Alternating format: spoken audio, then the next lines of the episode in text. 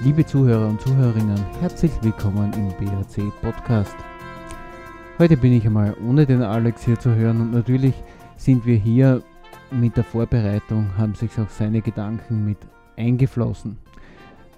Heutiges wichtiges Thema. Wir sind im äh, Thema Ich und ähm, das Ich ist immer mit Gedanken äh, behaftet und wir haben heute die Gedankenhygiene ja, und äh, für unsere Zuhörer, die sicher schon öfter dabei waren, für die wird das Thema ja nicht neu sein. In irgendeiner Form taucht es bei uns immer hinten und vorne auf.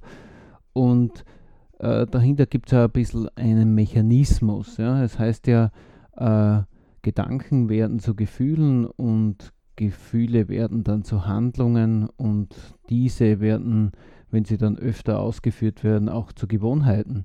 Und das ist ja grundsätzlich nichts Neues und es schadet auch nicht, sich immer das wieder zur Erinnerung zu rufen. Das, äh, warum ist das wichtig? Weil der Alltag unter Stress im Beruf, in der Familie, da müssen wir funktionieren, da ist die Zeit getaktet. Äh, Zeit ist ein knappes Gut und vielleicht noch auch wichtiger, die Zeit ist endlich. Das sieht man ja auch ganz deutlich. Wenn man eine kleine Rechnung macht, eine Minute hat bekanntlich 60 Sekunden und die Stunde sind diese 60 Sekunden wieder mal 60 Minuten. Und wenn wir jetzt das mit den 24 Stunden am Tag multiplizieren, haben wir heiße und ganze 86.400 Sekunden pro Tag. Das ist eigentlich eine unhandliche Zahl. Deswegen schieben wir das anscheinend als Menschen ganz gerne weg und bekanntlich auch, aber ich kann es gar nicht oft wiederholen. Was sagt die Psychologie dazu? In der Psychologie hat man ja untersucht mehrfach, wie viele Gedanken hat ein Mensch am Tag. Dabei ist man plus minus auf einen Wert gekommen von 60.000 Gedanken. Äh, da gibt es sicher individuelle Schwankungen, aber als Fixpunkt sind 60.000 da schon ganz mal ganz gut. Ja, nun schlafen wir im Schnitt zwischen 6 und 8 Stunden. Ich habe mal hier 8 angenommen. Diese Zeit hm, rechne ich jetzt nicht mit, denn es ging ja um bewusste Gedanken. Das Unterbewusstsein wäre ein anderes Thema, was ja auch in diesem Zusammenhang später dann doch eine Rolle spielt. Also wenn wir Gedanken pro Tag, diese 60.000 rechnen, dann nehme ich her den Tag minus die 8 Stunden durch die Gedanken am Tag, dann kommt das auch eine kleine unhandliche Zahl von 0,96 raus, aber das können wir alles vernachlässigen. Also sind wir bei einer einfachen Zahl gelandet, nämlich ein Gedanke pro Sekunde. Hm. Darunter können wir uns jetzt alle was vorstellen. Ja? Da drängt sich bei mir immer die Erkenntnis auf oder die Idee, also wenn ich jeden Gedanken pro Sekunde habe, mit dem ich ganz bewusst diesen, diese Sekunde fülle und ich dabei diese Gedanken positiv besetze oder mit Dingen, wo ich hin will, dann müsste sich mein Leben ja sehr positiv entwickeln. Aber wie das halt so oft mit Ideen ist, da gibt es immer so einen kleinen Haken. Der erste ist die Selbstdisziplin. Hm. Die äh, ist halt, das, das kann man aber auch üben, ja. Und ich habe diesen, diesen Beschluss, äh, täglich meinen äh, positiven oder sekündlich einen guten Gedanken zu haben, äh, ganz ohne meine Umwelt beschlossen. Ähm, und genau das, da will ich ein bisschen hin äh, mit dieser Gedankenhygiene. Ja? Wir haben ja das Thema heute, die Gedankenhygiene. Unter Hygiene, wenn man jetzt die Leute da draußen fragt, was verstehen sie unter Hygiene, und da wird man wahrscheinlich ganz spontan als Antwort bekommen, waschen, sich pflegen, die Zähne putzen, sich kämmen.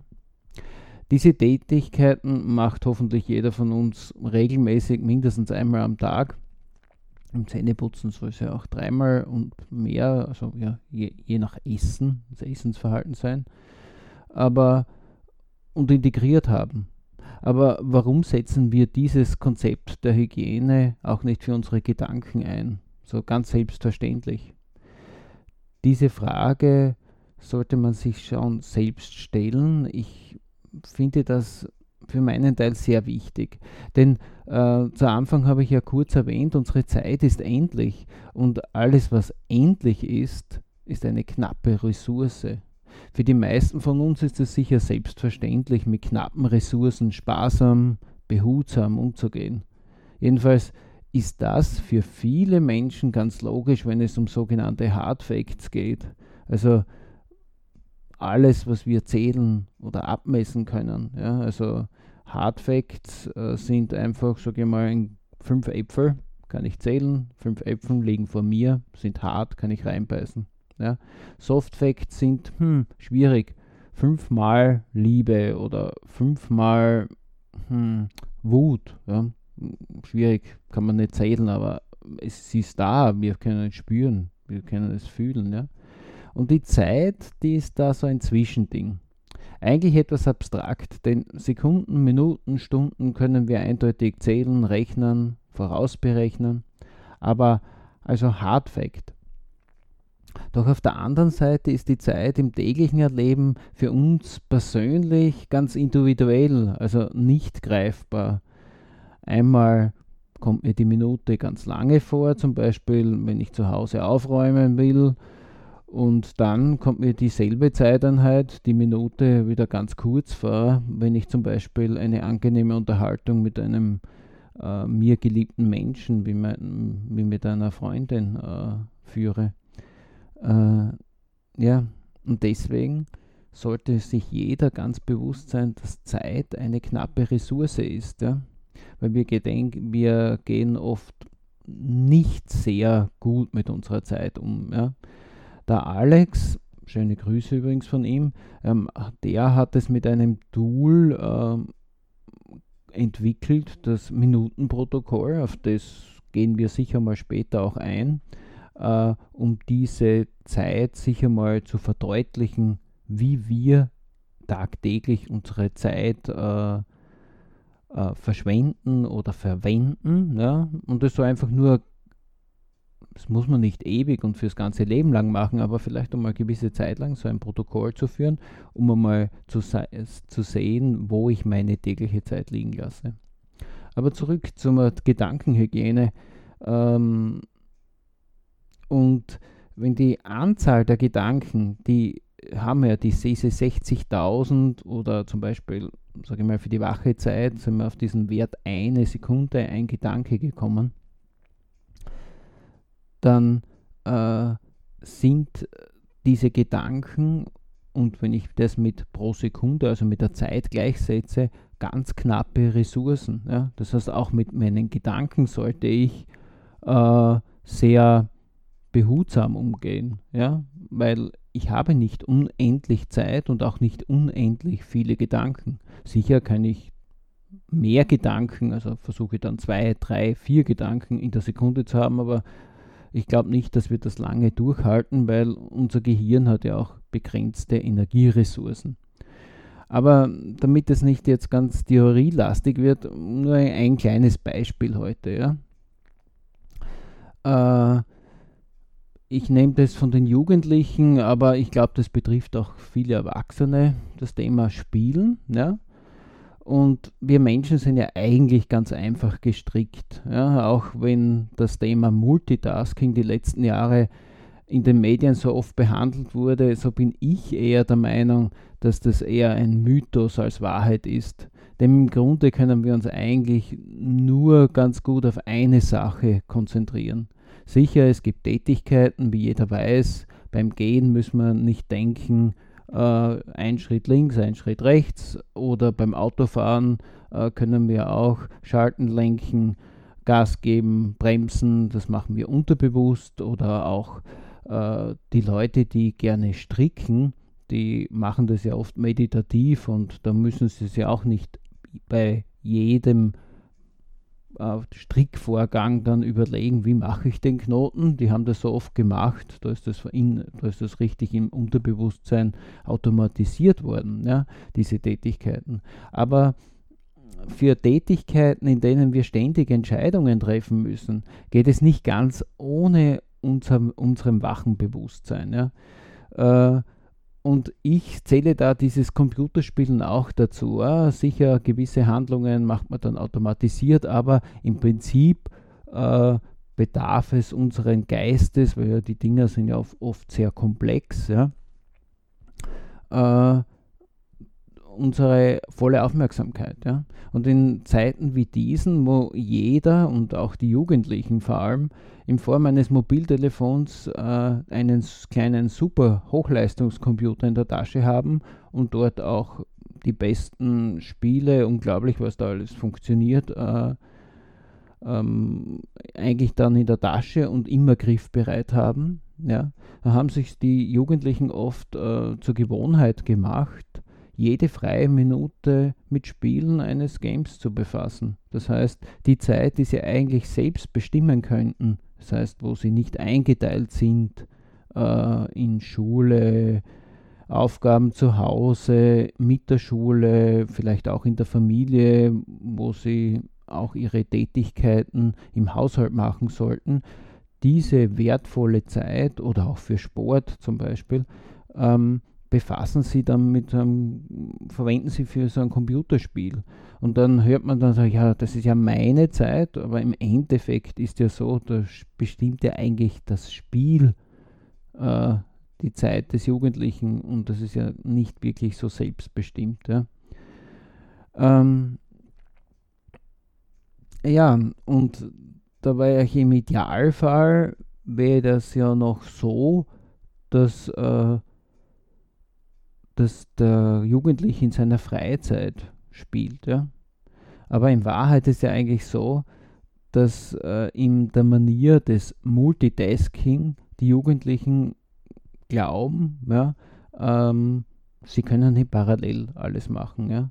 Das heißt, auch wenn sie gerade jetzt haben wir 2021, wir sind mitten in der Corona-Zeit, da hat es sich, äh, da ist es oft so, dass Jugendliche ähm, in elektronischen Kursen, elektronischen Vorträgen, sei es in, in der Schule, auch auf der Uni, ja, wenn man so anfängt äh, mit Kursen, die online gehalten werden und dann denkt man sich, oh, ich sitze da zu Hause und dann spiele ich nebenbei mein Game. Ja.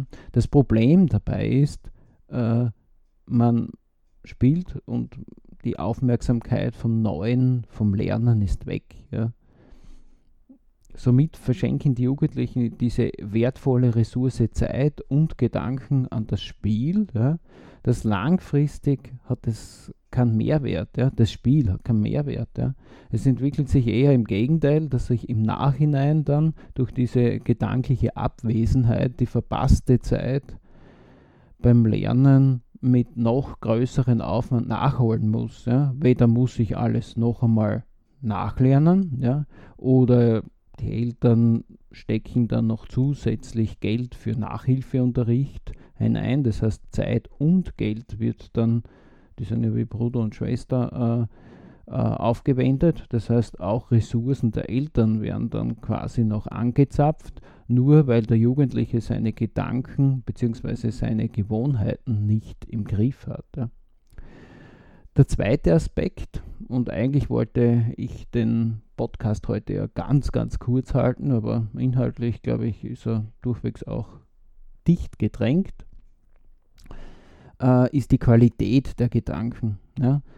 Ähm, das ist ein wichtiger Punkt und da kann ich gar nicht alles aufzählen, aber ich will nur kurz einmal erläutern, dass das einen Unterschied macht, aber das wird sich dann aus der Erklärung eh no nah ergeben. Ja? es liegt im Prinzip schon auf der Hand, wenn wir unsere Gedanken steuern. Und äh, dazu zähle ich auch das Gespräch mit uns selbst, ja, dass dies über Minuten, Stunden, Wochen und Tag, ja sogar ein, ein ganzes Leben lang einen ganz großen Unterschied macht. Ja. Also wenn ich mit mir positiv zuspreche und motivierend spreche, wie, wie etwa, hm, ich kann das schaffen, ich bin verantwortlich, deswegen mache ich dies so gut, also zuversichtlich mit mir spreche, äh, als wenn ich sage, uh, das ist schwer, hm, das letzte Mal hat es auch nicht funktioniert oder was wird X oder Y da von mir denken. Diese Qualität, die macht sicher einen Unterschied. Ja. Also, ja.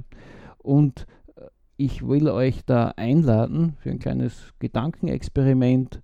Ähm, keine Ahnung, muss man jetzt nicht äh, studiert haben. Es eine kleine Phase muss man auswendig lernen und die heißt Ich bin verantwortlich. Ja? Wenn ihr jetzt äh, Zweifel habt, einen inneren Dialog mit euch selbst führt, ja, dann ersetzt den Gedanken mit Ich bin verantwortlich. Ja? Also ich habe jetzt hier mal ein kleines Beispiel, äh, wenn ihr zu Hause seid und ihr habt vielleicht einen tropfenden Wasserhahn, ja, und der ärgert euch vielleicht schon seit Monaten, ja, äh, dann denkt man sich, ach, der Wasserhahn, der geht mir schon so jetzt auf die Nerven, der tropft und dauernd macht es ja. Dann kann ich diesen Gedanken, den ich vielleicht schon öfter auch hatte, weil ich mich schon öfter darüber geärgert habe, mit Ich bin verantwortlich ersetzen. Äh, da wird jetzt jemand sagen, hm, was hat das mit dem Wasserhahn zu tun? Und ihr werdet sehen, wenn ihr das öfter macht, dann seht ihr, dass ihr verantwortlich seid, diesen Wasserhahn in Ordnung zu bringen. Dann wird vielleicht ein Gedanke aufpoppen, oh, kann ich den selbst reparieren? Warum tropft der? Oder ich, äh, mir fällt ein, dass vielleicht der Nachbar oder die Nachbarin gesagt hat, sie kennt da einen guten Handwerker, der solche Sachen erledigt, dann organisiere ich mir vielleicht die Telefonnummer von dem und mache einen Termin aus, der das Ding repariert. Ja? Weil schließlich seid ihr verantwortlich für euren Haushalt, für euer Leben. Ja? Und dieser kleine Satz, ich bin verantwortlich, macht einen großen Unterschied.